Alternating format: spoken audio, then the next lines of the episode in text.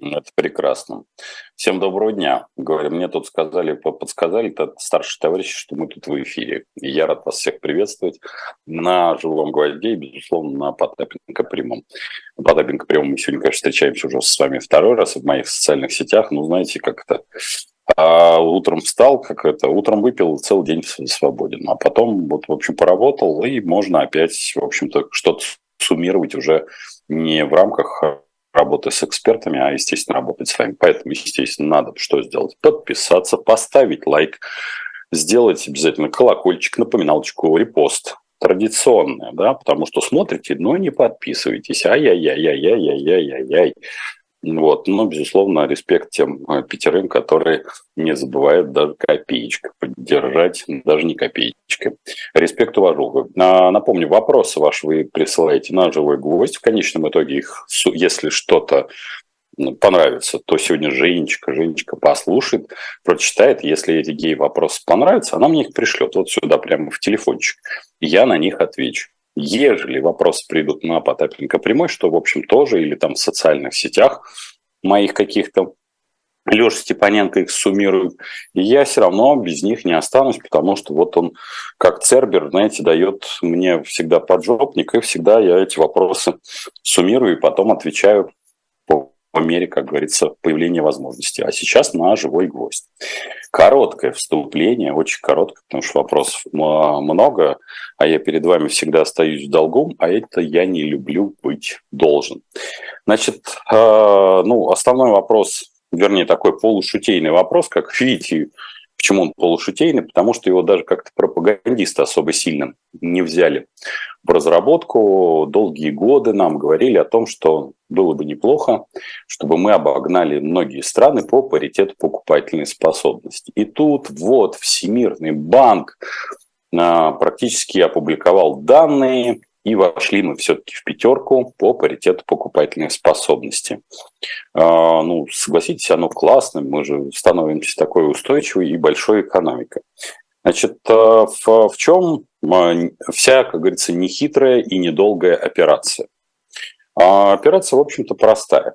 Поскольку нас становится с вами все меньше и меньше, вымираем мы как-то достаточно такими рекордными способами и возможностями, а с другой стороны, в прошлом году, в том числе и благодаря Демаршу 24 числа, назовем это так, мягко Демаршу, а, это привело к тому, что выросли цены на практически все сырье, потому что все перепугались, что будет, что будет, э, насколько сердце этим успокоится.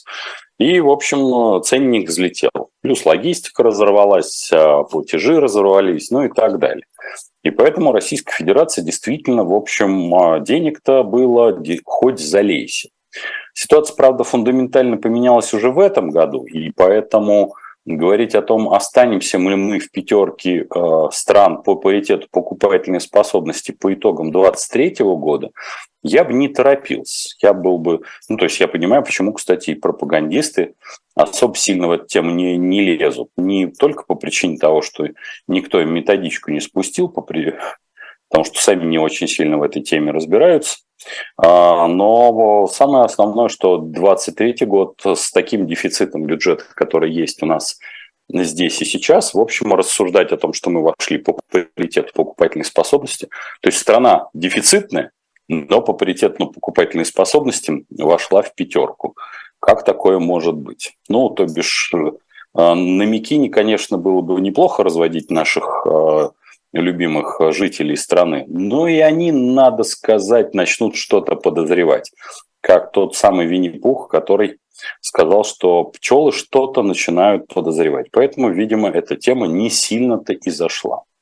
Поэтому это вот короткое такое вступление. Подчеркиваю, сразу же перехожу к вашим вопросам. А, если вступление было излишне коротко, то вы всегда можете написать это в том числе в вопросах под каналом Потапенко прямой, высказать свое ФЭ, сказать, да что это такое, вы сразу по нашим вопросам, когда можно было бы сделать длинное вступление со стихами, с песнями, со всем остальным. Вася Боков задает вопрос. Что можете сказать, что МИА России хочет зарегистрировать бренд «Эх Москвы»? Все, что касается подобного рода так называемых операций, ну, в значит, в информационном пространстве сети интернет. Знаете, да, у нас огромное количество киберсквотеров, то бишь сквотеры захватывают те или иные доменные адреса, потом их впоследствии перепродают. Я бы сказал бы так, э, даст ли это, ну, давайте, даст ли это эффект? Давайте сыграем на стороне некой э, такой пропагандистской системы. Вот представим, что нам нужно размыть э, голоса протестного какого-нибудь голосования или условной интеллигенции. Ну, так условно. Почему, в общем, э, ну, первое, нужно ли их размывать? Настолько ли много голосов А протестного настолько ли много голосов так называемой интеллигенции, что эта интеллигенция будет делать, а, а это, в общем-то, была большая достаточно аудитория «Эхо Москвы», а, именно как раз как радиостанции, поскольку я думаю, вы уже понимаете прекрасно, что «Живой гвоздь» и даже те, тот медиахолдинг, который сейчас создается, он продолжает создаваться вашими в том числе лайками, донатами, в том числе вашими репостами, то, о чем я сказал в самом начале, почему это крайне важно, он сильно отличается от того, что существовало, когда был, э, была радиостанция Москвы. Отличается по количеству людей, отличается существенно по э, возрастной аудитории, отличается по э, географии. И я тут нельзя не никоим образом, при том, что пересечение аудитории, безусловно, существует, но само эхо Москвы, безусловно, очень многое потеряло с уходом с кнопки, скажем так. Э, в том числе и влияние, которое было на медиапространство. Потому что все-таки все, что касается э, YouTube аудитории, ну, это э, более молодая аудитория. Она а, более, она требует несколько иного подхода к форматам. И многие форматы, ну, не дают э, в том числе такой смотрибельности или такого слушательского эффекта. Поэтому, э, скажем так, э, если мы исходим, опять-таки, подходим со стороны вот этой пропагандистской машины, то регистрировать бренд «Эхо Москвы», а поскольку, как вы знаете, сама по себе частота уже ушла, Сомневаюсь, что на, по-моему, там радио «Спутник», если мне не изменяет память, поправьте меня, что на этой э, частоте осталось ну, больше там 15-20% аудитории, которая раньше была эхо Москвы. Скорее всего, она сильно перетекла и сильно распределилась. Причем не в сторону интернета. Повторюсь, то, о чем говорю, что э, Почему, вот, например, я как медиа-менеджер, а я могу себя называть медиа-менеджером, а, обладая неким микрохолдингом, микромедиахолдингом, могу сказать, что мы с вами очень и очень ленивы в своих предпочтениях, мы не переходим с площадки на площадку, и, в общем-то, вот эта э, трансформация контента, мы ее плохо воспринимаем. Ну, вот э, ленность э, нашего восприятия. Поэтому, скажем так, регистрация бренда «Эхо Москвы», ну, это такой задел на будущее. То бишь, это задел для того, чтобы больше, а, если бренд будет зарегистрирован за МИА, чтобы этот бренд больше не был возрожден. Потому что не будет возможности, в том числе там и у менеджеров а, «Эхо Москвы», попытаться хоть как-то, даже если поменяется политика, в том числе и в области медиа, хоть каким-то образом этот бренд зарегистрировать. Кстати, я не а, исключаю, в общем, если исходить опять-таки из подобного рода подхода, что может быть зарегистрирован бренд «Живой гвоздь». Здесь немножко будет посложнее, потому что в ряде групп а, товаров а, в общем-то, наименование, которое в данном случае является общеупотребительным, будет не просто для регистрации, но, в общем, для российского суда, для, тем более для российской какой-то медиагруппы, я думаю, сделают не только исключение, но и в целом передадут подобного рода а, право. И, в общем, дальше можно будет уже даже на официальном уровне заниматься судебными разборками. Поэтому это такой задел на будущее, для медиасрача в будущем. Сейчас пока это, в общем, какая-то правовестник будущего. Артемий задает вопрос. В магазине не хотят принимать пятитысячные купюры. Говорят, администрация пятерочка запретила. Это личные позывы магазина или за этим что-то более глубокое может стоять? Я бы сказал бы нет. Э, я думаю, что все существенно проще. Дело все в том, что э, наличный оборот э, для большинства точек, он, скажем так, достаточно геморройная история. И когда ты был, получаешь там пятитысячную купюру, далеко не факт, что впоследствии ты сможешь, а нам нужно будет давать сдачу, что ты сможешь а, накопить а, для будущей сдачи. Безусловно, что, ну, потому что под словом администрация пятерочка может подразумеваться кто угодно, от администратора зала до там какого-нибудь э, директора магазина. Маловероятно, что есть подобное распоряжение в управляющей компании. Я сразу могу сказать не хотят принимать в том числе и по причине э, там, отсутствия квалификации, например, у кассира, который может ну, не очень хорошо разбираться в пятитысячных купюрах. А поскольку риск а, получить в том числе хорошую подделку и фальшивку достаточно высок, то а, кассир может принимать подобного рода решения, ну, попросту говоря, волюнтаристски, безусловно. Вообще, в целом, конечно, пятитысячные купюры а, плохо принимают в небольших точках. Это не зависит от того, является пятерочка, магнит или э, где-то на рынке. Поэтому пятитысячные были, есть и будут. Точно так же, как в Европе очень сложно оперировать э, купюрами выше там, 50 евро. Ну, 200-евровую купюру попробуйте где-нибудь там чтобы приняли. Боюсь, что там будет такой длинный, длинный диалог э, и состоящий из непереводимой игры слов с использованием идиоматических оборотов. Так, подскажите, как перевести деньги со счета Сбербанк в Банк Казахстана? Нахожусь в Казахстане. А, честно говоря, слушайте, я подобного рода операции не делал, потому что, а, насколько я помню, в Сбербанке была проблема как раз, причем это было уже очень и очень давно, что как раз с Казахстаном они напрямую не работают. Причем я могу сказать, что по прошлому году э, я помню ситуация такова была, что у меня был, э, была, ну, был, была, была необходимость э, своим коллегам сделать перевод из как раз Сбербанка в Береке банк. Напомню, что Береке банк до определенного момента был э, Сбербанк, но после того, как они э, Береке банк, в смысле, э, стал Береке банком, ушел из-под юрисдикции, по крайней мере, формально из-под юрисдикции Сбербанка, подобного рода переводы, в общем-то, прекратились. Поэтому боюсь, что тут, поскольку вы задаете вопрос по действиям Сбербанка, вы все, что можете, вы можете проконсультироваться в каком-нибудь дурацком чате Сбербанка. Тут вам никто ничего не помочь не может, именно по причине того, что это решение Сбербанка, и они решение принимающей стороны. Если Сбербанк принял решение, что он не работает с деньгами и не делает переводы в Казахстан, то Алис, то только на, на пузичке. А сегодня прошла новость про Газпромбанк. Если вы читали, что значит ли это что-то плохое, это наш зарплатный банк. А, честно говоря, не читал, Анна, что вы имеете в виду, ну, что-то такое сногсшибательное, потому что какая-то проходная новость была, но я не, не придал ей значения. Если вы расшифруете, Анна, что вас э, как это встревожило по, именно по сути вопроса, потому что я говорю, новости-то я отсматриваю, но вот Газпромбанк у меня там цепанулся, что какая-то новость была, но я ее не отнес э, к состоянию какой-то там, э, даже в желтую зону не внес. Если вы расшифруете, может быть, я что-то пропустил, я этого не исключаю, я с большим удовольствием вам а, отвечу.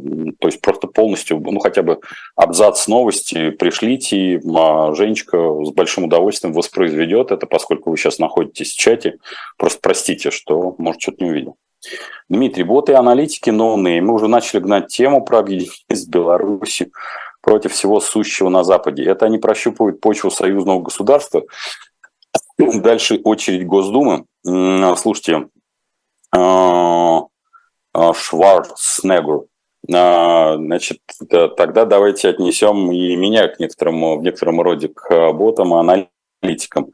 Если вы помните, когда была поездка, туристическая поездка Евгения Викторовича Пригожина, и впоследствии был его расход и перемещение в пионерский лагерь его друзей Тимура и его команды в 8 лагерей в Беларусь, я сказал о том, что э, крайне высока вероятность того, что перемещение ядерного оружия э, неподконтрольного Александра Григорьевича Лукашенко и перемещение восьми пионерских лагерей на его территорию может привести к очень неконтролируемым последствиям, в том числе когда будут происходить мартовские выборы, что как это наконец-то Беларусь вернулась в родную гавань. При этом, играя за Беларусь, если мы будем играть эту партию за Беларусь, то Александр Григорьевич Лукашенко, безусловно, понимает а, подобного рода риски и понимает, что не хочет войти в историю в качестве губернатора Белорусской области. Он очень в этом смысле ну, прагматичен, разумен при всем, как что при всем том, что его периодически э, там в, загоняют под диктаторское кресло, но боюсь, что нет. Поэтому по поводу прощупывания э, на объединении союзного государства главным защитником э, позиции несоюзности будет являться нежелание Александра Григорьевича Лукашенко уйти в историю именно как губернатор Белорусской области. А он прекрасно понимает, что после союза объединения с союзное государство, в общем-то, очень за короткий промежуток времени он пробежит от президента этой страны до человека, который, в общем-то, незначим. Имеет ли смысл открытие магазина бисеры фурнитуры для рукоделия в сибирском миллионнике, закуп в Казахстане? Татьяна, смотрите, ведь то, что вы пишете касаемо фурнитуры, это очень такая нишевая история. Она близка к варианту открытия магазина, который называется, соответственно, Леонардо, только в очень усеченном моменте. Вам э, крайне важно понять, насколько э, высока емкость рынка. Боюсь, что емкость рынка не позволяет открыть подобного рода, тем более офлайновый магазин, даже если это является городом-миллионником. Потому что, ну, будем честны, какой объем вы сможете открыть? Вы откроете не магазин, вы откроете какую-то палатку или магазинчик, как бы это там без вот всяких оценочных суждений. Неплохо, не хорошо. И если честно, я бы шел бы по другой логике. Я все-таки шел бы по логике сначала прощупать емкость рынка, а именно взаимодействие, поскольку тут ключевым будет являться не сам магазин, а доставка. Я бы прощупал этот рынок как раз сообществами, э, в сообществах людей, которые ну, связаны с подобного рода хобби. Плюс ко всему, боюсь, что даже в вашем регионе есть конкуренты. В том числе этими конкурентами будут являться маркетплейсы. Потому что маркетплейс достаточно шустро. А что такое маркетплейс? Он же не сам доставляет, да, ну, вернее, он, он предоставляет пункт выдачи, так называемый. Но боюсь, что вот для вас будет именно подобного рода конкуренция достаточно высока. Поэтому я бы, а, шел бы по пути исследования местных сообществ, э, людей, которые связаны с подобного рода хобби. Второе, я не исключаю, что, возможно, вам напрямую имеет смысл самим, самой поработать, э, не обязательно с топовыми маркетплейсами, э, как э, поставщика и, соответственно, как реализатора, а именно, ну, хотя бы начать там степ-бай-степ, потому что многие маркетплейсы это достаточно жестокая система, неплохо, не хорошо. Они прекрасно понимают, что количество продавцов на их площадках запредельное, и поэтому многие продавцы Почему, чем хороши для покупателя, например, те же маркетплейсы, что некоторые продавцы, разоряясь, сливают товар за бесценок. Поэтому я бы был бы очень аккуратен про открытие офлайнового магазина. Затраты высоки, шанс э, пролететь мимо целевой аудитории, мимо э, денег тоже крайне высок. Мама Хари, извините, если уже было, что с Киви? Не снять, не перевести на счет или карту. Объявили, что временно, но веры ноль.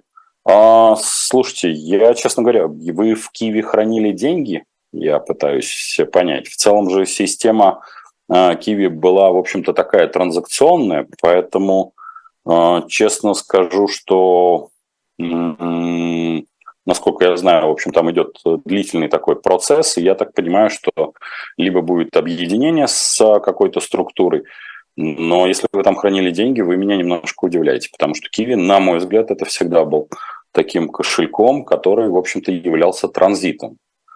Поэтому боюсь, что вы, если у вас хранились какие-то там суммы, остались без денег. Расчетный счет в Райфе. Какова вероятность, что он идет рынка, если будет уходить, то экстренно или постепенно? Заранее спасибо. Смотрите, все, что касается Райффайзена, да, он сильно увеличил, ну, вот у меня, кстати, из письменных вопросов, а, даже который сколлекционировал Алексей а, Степаненко, Леша Степаненко, в июле Райффайзен заявил, что сохраняет работу своих отделений в России в надежде, что СВО скоро кончится. Являются ли такие заявления работой аналитиков и прогнозистов Райфа? Поэтому я объединю ваш вопрос, который вы задаете в онлайне, с тем вопросом, который был задан раньше. Насколько я себе вижу, ну, я не председатель правления Райфайзенбанка, и я, бы шел бы именно по пути того, чтобы сейчас бы снизил бы интерес к своим операциям, потому что Райфайзенбанк за прошлый год, а, надо сказать, очень сильно засветился. И все, что касается публичной активности, безусловно, я бы на их месте ее существенно-существенно пригасил и существенно бы снизил. При этом стараясь не терять а, ключевых клиентов. Конечно, ключевыми клиентами являются промышленные предприятия, а те группы, которые работают по-прежнему, а у нас много работает а, компаний с а, европейским рынком, и поэтому ну, не надо как-то думать, что, в общем, все закончилось. И поскольку, в общем-то, процесс касаемый СВО, он развивающийся, он не близится к концу, тут это очевидно и понятно, ну, по крайней мере, зрители наших каналов, там и «Живого гвоздя», и Потапенко прямого знают, что я склонен к тому, что э, раньше 25 года что-либо активно не изменится. Э, кстати, сейчас будет саморазоблачение, и, в общем-то, сейчас будем посыпать голову пеплом а, и, в общем, разоблачать, почему, почему э, аналитики как-то в кавычках ошибаются чем в кавычках. Поэтому, скорее всего, Райф не, не будет уходить, и я бы в нем остался. Так, давайте секунду саморазоблачения. А, так, где-то же она была. Вот, вы говорили про 25 год как окончание российско-украинского конфликта. А в прошлом году прогнозили перемирие на ноябрь. Почему не произошло перемирие?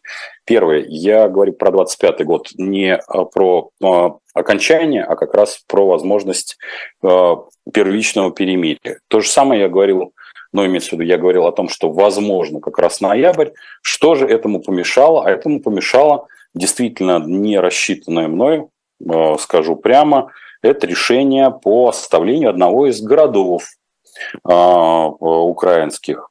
И это, собственно говоря, прекратило любой переговорный процесс. При том, что многие отмечали, не только я, что а, как раз переговорный процесс вроде как идет, там он на какой-то там очень продвинутой стадии, но потом как-то отвели войска.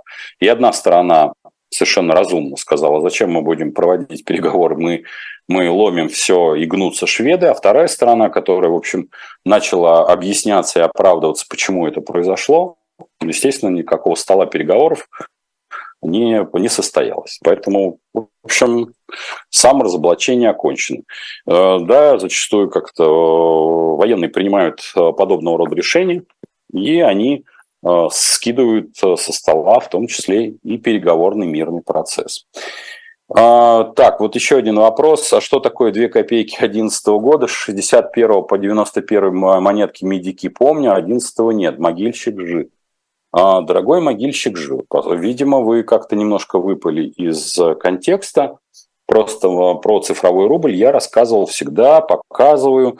А, как нумизмат, поскольку вот у меня, она у меня, эта монетка лежит э, под рукой, про цифровой рубль я рассказывал на, предме, на примере монетки двух, э, двух, э, двух копеек еще 2011 года. А, поэтому вы просто упустили. Если вы смотрели бы чуть-чуть чуть чаще, то вы бы заметили, что произошла трансформация в моих тоже, как это, в моем реквизите, поскольку я начал применять не только монетку 2011 года, которая нумизматическая мне досталась. Когда-то, по-моему, от отца, отец жив, здоров, слава богу. Но и вот часть динара, по-моему, это четверть динара, как раз ливийский, которые у меня остались в кармане. Они, конечно, позеленели, но тем не менее, вот это я когда рассказываю про цифровой рубль. Поэтому вы немножко, видимо, просто э, оказались в середине какой-то информации и немножко выскочили. Поэтому поясняю, что такое э, там четверть или там десятая часть динара ливийского, либо, соответственно, монетка 2011 года. Это я рассказывал про цифровой рубль. А, Дмитрий, э, город-миллионник, в школу искусств нужен учитель. Вакансия открыта уже год. Как привлечь людей на бюджетную должность, в которой плюсы это только школьная столовая? А, боюсь, что сейчас вообще все, что касается простых специальностей, это не только относится и к учителям, но и ко всем остальным. А, то, что вы видите, и, и это происходит, ну вот я сегодня как раз в утренней программе своей обсуждал с коллегами это вымывание на рынке труда простых специальностей. Учитель в данном случае туда тоже относится. Мы находимся, мы, у нас несколько трендов одновременно действующих. Это и, безусловно, катастрофическая достаточно биография, э, господи, демография, простите, заговорился. А, здесь только сразу делаю ремарку, поскольку периодически а, люди хотят вырвать эти слова из контекста, и а, украинские специалисты почему-то приходят и говорят, ага, ну, хочется всегда напомнить, что, что происходит в том числе в Украине с точки зрения демографии. Но в целом Россия находится в демографической яме, будет находиться в ней очень-очень долго. Приезд в том числе и гастарбайтеров не решает по вопросы синих воротничков. Если отвечать прямо на ваш вопрос, я могу сказать, что в городе миллионники, в школу искусств вам, скорее всего, придется привлекать, да-да, тех самых приезжих из э, зарубежных стран, из, близ, из ближнего зарубежья. Потому что когда вы пишете, что вот на бюджетную должность, в которой плюс это только школьная столовая, ну, в общем, это наше с вами настоящее, когда есть достаточное количество людей, а, в том числе я не вижу, ну, как вы знаете, я человек интернациональный, да, будет преподавать э, человек из э, ближних стран ближнего зарубежья, который прекрасно, возможно, владеет а, и искусством преподавания, и искусством русского языка. Поэтому это единственный вариант, который позволит вам, потому что даже в большой город без какого-то пакета, э, в том числе пакета сопровождения, привлечь э, персонал невозможно. Э, поскольку бюджетная организация не располагает подобного рода гибкостью в изменении условий труда, а я так понимаю, вы переживаете за свое дело, это совершенно нормально, ну, в общем, ищите э, приезжего. Это единственный ваш шанс. В ваших рабочих гипотезах есть место допущения возвращения западных производителей на рынок Российской Федерации? Какой сценарий для этого должен быть? В каких сферах это возможно? Интересует автопроизводитель. Есть, э, Алексей, подобного рода вероятность, но она не очень высока, потому что ключевым для нас с вами, Алексей, вопросов является это объем рынка. А, напомню, что в этом году мы с вами продадим или купим с вами порядка 800 автомобилей. Возможно, 800 тысяч автомобилей, извините. Возможно, эта цифра там, ну, будет, ну, миллион двести. Если поделить на, ну, хотя бы 5-6 производителей, а еще разделить на ассортиментную линейку, скажем так, или модельный ряд, как вам удобно выражаться, то, честно скажу, если я был автопроизводителем и предположим, что не было бы санкционного режима, я бы очень долго бы думал бы о российском рынке. Напомню, что долгие годы компания Renault, а, в общем-то, не входила в российский рынок, и она не рассматривала его сколь-нибудь э, как значимым. Мы с вами откатились на то время, когда компания «АвтоВАЗ» показывала плановые убытки. Если вы помните, а, ну, вряд ли, наверное, вы помните, еще когда даже программа не было на моей программы на «Эхо Москвы», я в своих э, программах, тогда еще был City FM, Finam FM, я говорил о том, что те деньги, которые мы, а, как Российская Федерация, тогда это все было из бюджета, финансировали, профинансировали АвтоВАЗ, а, за эти деньги можно было скупить практически весь а, европейский автопром. И тогда были плановые убытки. И то, что удалось сделать в том числе топ-менеджерам Рено, это в том, что они сделали независимый это надо отдать им должное. Очень независимый и доходный бизнес в Российской Федерации при производстве их моделей. Это были долгие десятилетия, я бы сказал, бы работы. Поэтому возвращение автопроизводителей на российский рынок возможно, но это придется для этого работать. Я боюсь, что те же самые десятилетия, которые, в общем, быстрого восстановления здесь не будет. К сожалению, российская экономика именно с точки зрения технологий, с точки зрения бизнес-процессов, а, ну, потеряла, наверное, лет а, как минимум 20, а то, может быть, и все 30. А, то есть мы откатились на какие-то там 80-е, 90-е. То есть этот рынок придется заново осваивать, заново как это будировать, заново, как говорится, пушить для того, чтобы здесь появились именно автопроизводители. Отверточная сборка, да, здесь будет.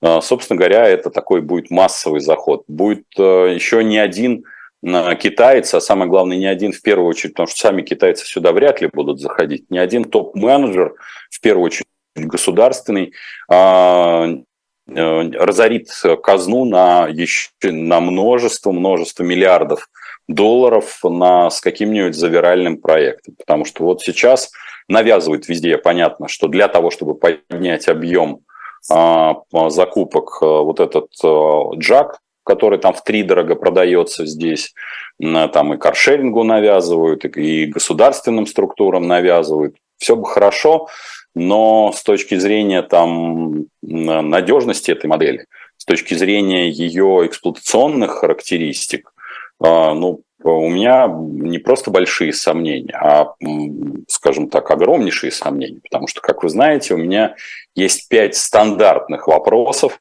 для подобного рода экзерсисов, то есть для подобного рода действий. Это первый вопрос. Насколько а, данный автомобиль, какой неважно, из какой бы страны он пришел, прошел краш-тесты по европейским нормам, потому что мы все знаем, что китайские автомобили автомобили проходят по своим нормам, весьма веселым, скажем честно, а, краш-тесты. Второе. Сколько стоит а, трехлетний подобного рода автомобиль? Большая часть этих автомобилей, надо сказать, не очень понятно, сколько стоит и будут ли вообще что-то стоить по истечении трех лет, то есть насколько они теряют свою стоимость. Третий вопрос, а, тоже очень важный, исключительно эксплуатационный. Какова стоимость и каковы сроки восстановительного ремонта аварии данного автомобиля на скорости 20 км в час. То есть, ну, стандартно, грубо говоря, вмазали в бордюр, а, там на невысокой скорости ударились о другую машину, и вот сколько вы будете по деньгам, сколько вы потратите, сколько будет как будет это долго. Потому что э, обратной стороной э, вот этого псевдоширокого модельного ряда у китайцев является также практически безразмерный каталог. То бишь очень сложно, поскольку они быстро, действительно у них быстро растущий рынок, быстро растущий рынок производства. У них вот каталог, что называется, меняется постоянный. И вы уже можете не найти банально каких-то вещей, которые а, были произведены. Четвертый вопрос – это, соответственно, тоже достаточно стандартно, насколько эти автомобили безопасны при наезде на пешехода. Потому что крайне важно на невысокой скорости понимать, поскольку мы как бы ну, перестраиваем весь э, наш автопарк, насколько для э, пешеходов эта история, в общем-то, безопасна как таковая. Ну и самый э, такой пятый вопрос, насколько СИИ автомобили, безусловно, выдерживают российские реагенты, зимы и все остальное. Потому что я пока вот честно скажу, что э, поскольку мы вступаем в эту эпоху китайскую, ну, эта эпоха, как говорится, очень весьма и весьма специфичная. Поэтому у меня эти пять вопросов остались, были и будут. Поэтому, скажем, прав-то производителей, производителей здесь не будет еще очень долго. Что вы думаете по поводу открытия ПВЗ «Озон» как бизнеса? В чем подводные камни? Сейчас «Озон» предлагает субсидии на полгода. Смущает высокая конкуренция и стремление «Озона» открыть ПВЗ в каждом доме. А, мастерская. А, значит, все, что я вам могу сказать. Значит, э, в целом для меня открытие вот подобного рода пунктов – это такой очень странный бизнес, это такая франшиза под большим вопросом. Я бы сказал бы так. А, если бы у меня был вопрос про открытие пунктов выдачи заказов, то я бы постарался получить, то есть сделать такой универсальный объект, где практически ну, на одной или очень близкой территории э, расположены все три стандартных доставки, то бишь Озон, Яндекс.Маркет и Wildberries. Да, я знаю, безусловно, что они стараются, с одной стороны, конкурировать, но с другой стороны, в общем-то, разводить эти бизнесы, но это только единственный вариант, на мой взгляд, вот этот универсальный. Я, кстати, да, очень, очень давно э, говорил об этом и, наверное, повторюсь, что на мой взгляд, этим компаниям, именно Озону, Wildberries и Яндексу, было бы недурно уже давным-давно сесть за стол переговоров и создать универсального оператора как раз по пунктам выдачи заказа. На мой взгляд, это будет очень прогрессивная идея именно в, той части, что а, здесь объединяется множество технологий, и а, через один канал фактически выдачи, потому что это отдельный вид бизнеса, именно пункт выдачи заказов, при том, что очень сходные, они могли бы прокачивать куда больше объем. В чем проблема подобного рода предложений? Безусловно, это амбиции каждой из сторон. Потому что Озон ну, и Яндекс, как мне кажется, считают, ну, то есть типа Wildberries, каждый из них считает себя особенными. И, конечно, их менеджмент, э, ну, в общем, вряд ли придет к подобного рода решения, хотя с точки зрения и технологий, и э, необходимости для российского бизнеса подобного рода ну, в кавычках я это поставлю, слияние и поглощение, хотя я бы сказал бы, что это должен был бы быть консорциум а именно с такой а, а, пунктов выдачи заказов, это обслуживание населения, был бы разумен. Вряд ли, к сожалению, говорю, менеджмент, ну, у каждого и владельца там своя, как говорится, голова. Ничего не могу сказать. А вам могу сказать, что без э, создания подобного рода консорциума на какой-то локальной территории бессмысленно. То есть, если у вас такая возможность есть, а, создать а, на сразу три точки выдачи, я бы сказал бы, что делайте. А когда речь идет о каком-то конкретном там Озоне, насколько я понимаю, Wildberries все-таки обладает куда большим объемом а, заказов. Озон при этом и то, как работает, например, Озон и Яндекс Маркет, как мне кажется, ну, более такой интеллигентный бизнес, э, потому что по внешним контурам, по крайней мере, как-то всегда, а, даже я вот когда пользуюсь всеми этими тремя пунктами доставки, Wildberries у меня вызывает э, больше вопросов к бизнес-процессам, именно к бизнес-процессам, насколько они отлажены. Ну что ж, пойду немножко по бумажным вопросам. Ваши вопросы по-прежнему. Э, благодарю, кстати, за того одного человека, который, в общем-то, поддержал нашу работу. Это всегда приятно. Более 5-7 человек это не возникает, но, тем не менее, все равно респект вам. Огромное спасибо, правда. Как вы относитесь к покупке пятерочки Виктории? А, смотрите, все, что касается покупки в виде Виктории, особенно это, поскольку это относится к Калининграду, в свое время был у меня такой э, кейс. Э, будучи молодым и красивым, я не помню, какой это год был, это, наверное, уже больше 20 лет назад, я как раз приехал в Калининград. И вот тогда, когда я был, соответственно, я же был не просто так, я был генеральный директор Рента Ансафт, там управляющий, то все пятое, десятое. Ну, то есть такой большой человек. Пятерочка тогда еще, конечно, не был такой огромный, как X5. Она была тогда существенно меньше. Тогда мы боролись за открытие сотового магазина, как в Москве, так и в Питере. Но, тем не менее, это было... И вот я как-то приехал как раз в город Калининград и в беседе со своими коллегами, тогда еще было ну, там четыре основных компании, Ну вот, я, мне говорят, а вы кто? Я говорю, я вот там генеральной пятерочки. Мне говорят, что? Ну, то есть тогда никто эту компанию даже в, ни во что не ставил, я имею в виду пятерочка. А Виктория была весьма-весьма известной компанией. Вот, Коля Власенко просто прекраснейший, э, надо сказать, тогда был ее генеральный директор и владелец, респект ему, уважуха по сию пору. Вот, э, стандарты были весьма и весьма неплохо отлажены. Сейчас все, что касается острова Калининграда, насколько я знаю, тоже мой товарищ Олег Пономарев работает, ну, у него был собственный бренд, насколько я помню, семья. Сейчас он по большей части, в общем, вытащил все в бренд, э, то бишь в франшизу Шпара, что считаю, в общем-то, разумным. А другое дело, что с учетом того, что разрываются именно экономические связи, держать стандарт шпара будет очень и очень непросто. А, поэтому я бы сказал, бы, что покупка Виктории скорее, наверное, была инициативой э, оставшихся владельцев Виктории. Я, к сожалению, за этим процессом не наблюдал. Но развитие вот на, на этом анклаве, то бишь на острове, будет очень и очень непростым. Потому что даже тогда, а, поскольку было четыре оператора, и я как раз приезжал более 20 лет для того, чтобы а, вел переговоры о покупке там, двух сетей, я сейчас уж не помню, на каких все-таки 20 лет прошло, сейчас просто на, на быстром вопросе не вспомню. Вспомнить-то вспомню потом, но чуть-чуть, когда из темпа ритма уйду. Вот. И тогда был большой-большой вопрос, потому что как поставлять, как, соответственно, выдерживать стандарты, что делать э, с а, прочими. Сейчас Большая проблема работы вообще в целом для всех сетей там. И пятерочка может начать поглощать в том числе и оставшиеся. Так, если я отправлю донат, а вас потом не признают иноагентом, есть такой риск. Если вы хотите отправлять, для этого есть PayPal. PayPal указан вот у меня тут сверху или где-то еще. Поэтому PayPal не подчиняется российским законам.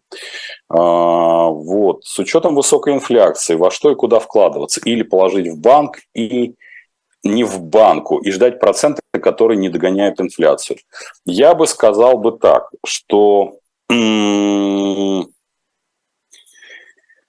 Ай, смотрите, вы помните два основных посыла инвестирования. Потому что, когда вы говорите о высокой инфляции, я, к сожалению, не знаю ваш а, уровень инвестиционной активности.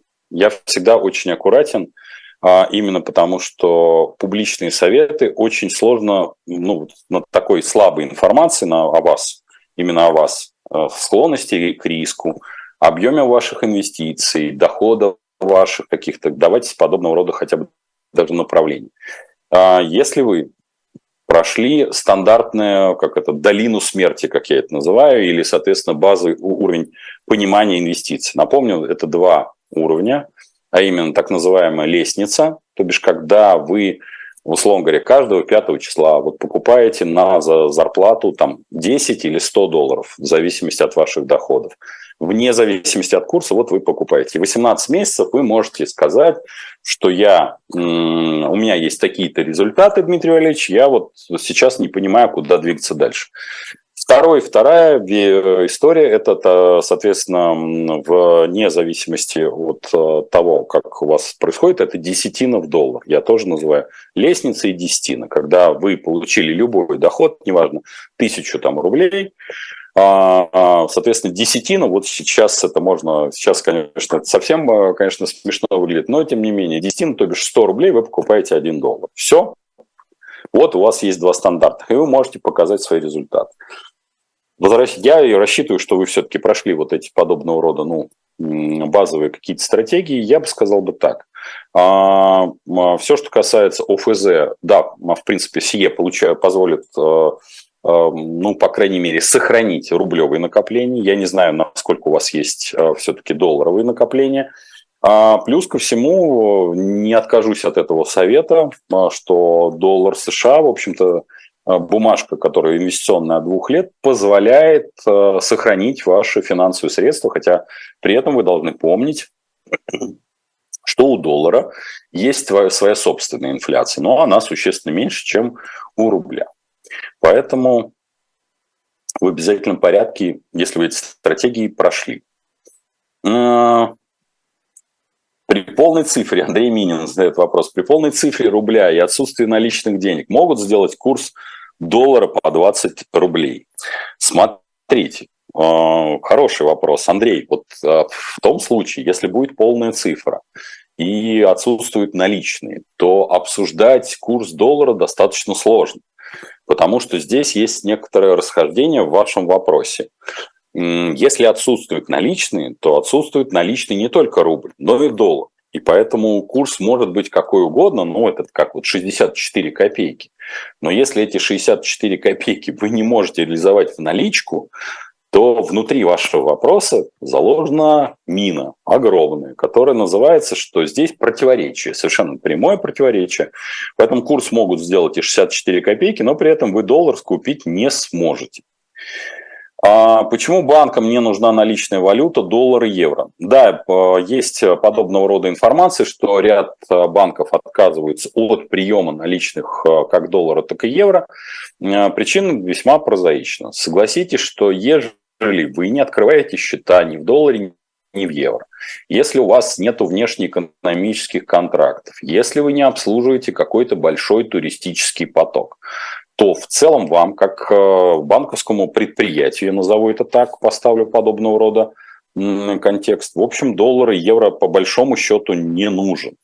А, просто будет сокращаться количество банков, которые как принимают, так и продают доллары евро, потому что количество операций, ну, вы не ездите, да, вы ничего не приобретаете, поэтому больше будет э, в том числе и каких-то иных валют, типа там дирхамов а, и же с ним.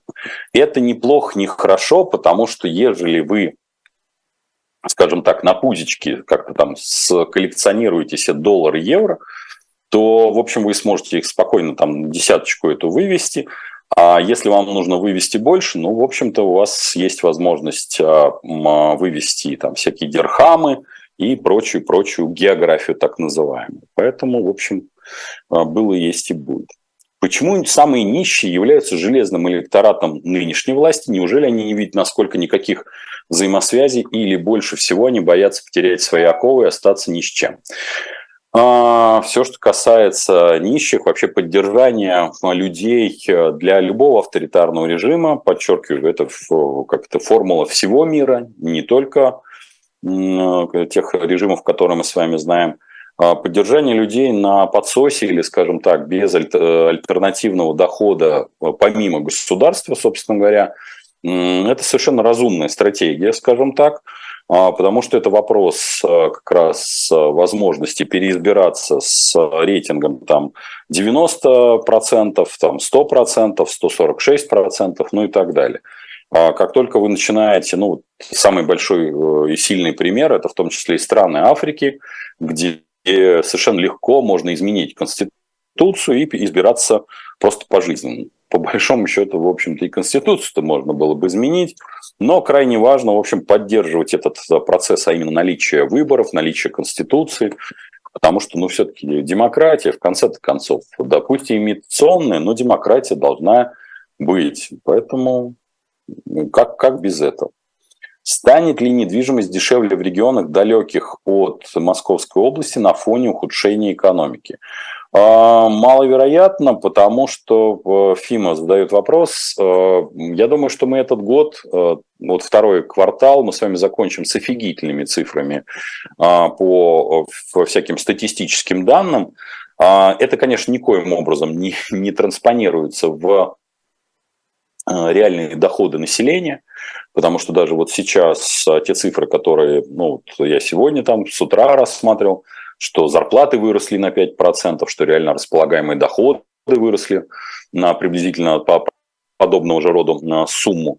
А, это все не выливается в реальную э, прибыль или в реальный доход, потому что когда речь идет о реально располагаемых доходах, это вот такая расчетная цифра.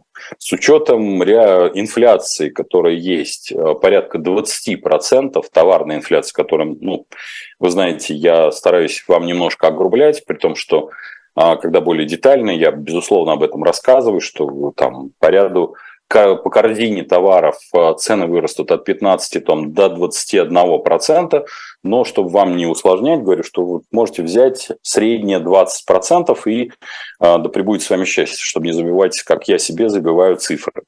Поэтому рассчитывать на то, что что-то где-то подешевеет, тем более недвижка, очень-очень маловероятно.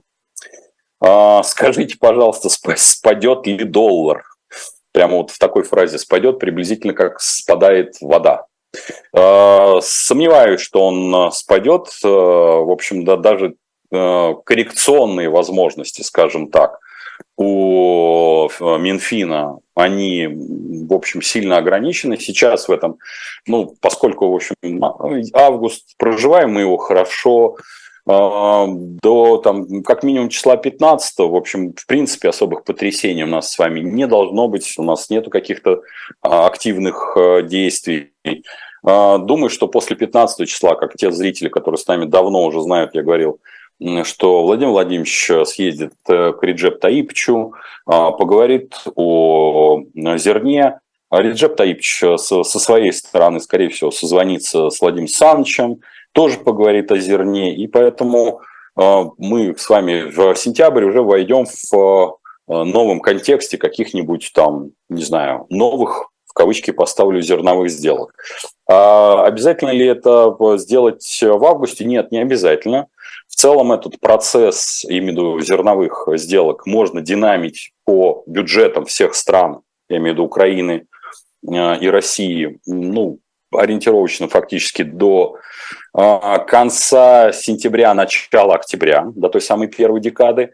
И, в общем-то, как там над ними не каплет, они могут спокойно, в общем-то, этот э, процесс динамить. Но касаемо спада доллара, сейчас в этом нет никак, никаких, никакой необходимости. И в общем, все будет хорошо. Алекс задает вопрос, мы все читаем вопросы. Насколько столетий Украину загнали финансовое рабство западные спасители? Ваше мнение?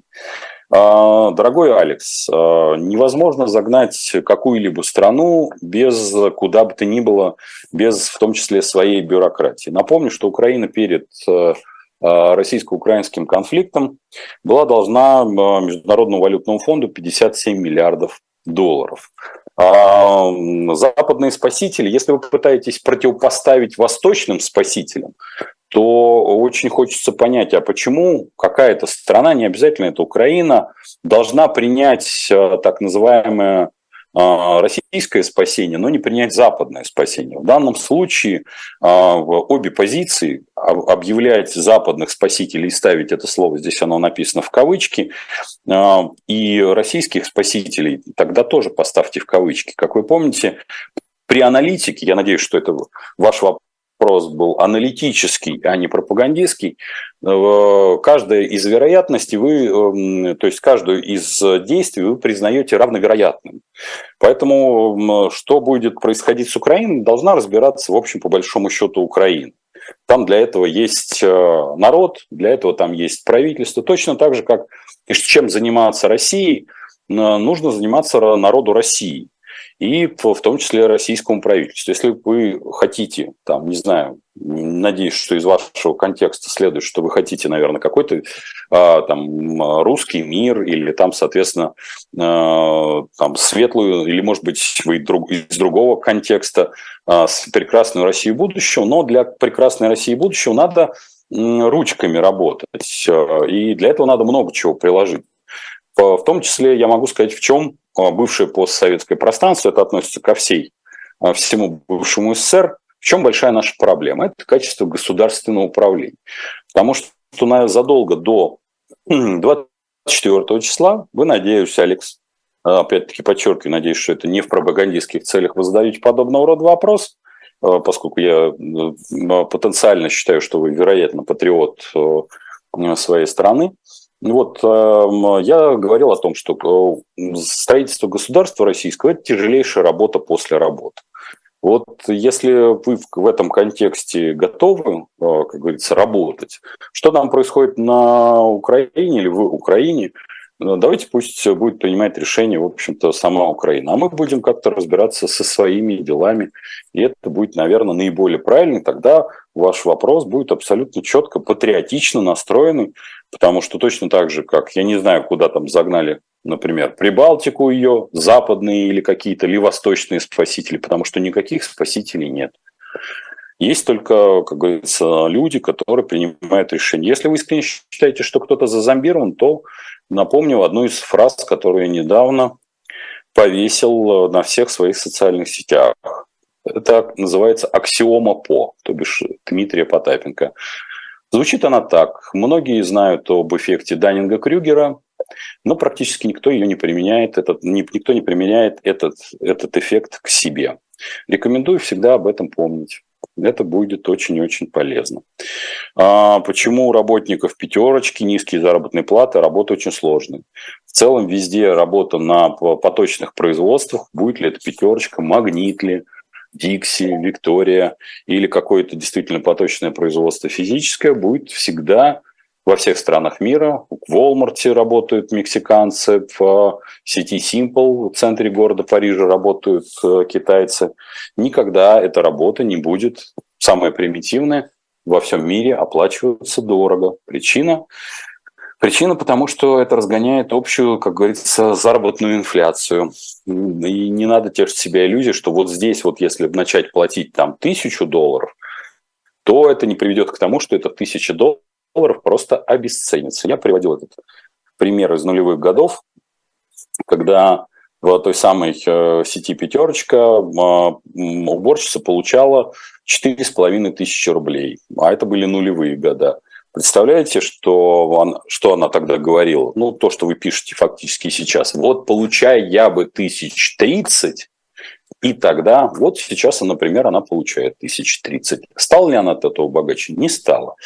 Поскольку, как это, я не просто так говорю, что надо изучать э, это, экономическую теорию и практику и помнить базис, э, что э, нужно для того, чтобы зарабатывать много, первое, это надо реконструировать экономику в сторону в куда большей производительности труда, автоматизации и убор, убирания оттуда тех самых аспектов примитивного труда, тогда есть шанс, что вы а, и, соответственно, сотрудники, уже которые имеют высшую, более высокую квалификацию, будут получать и зарабатывать много.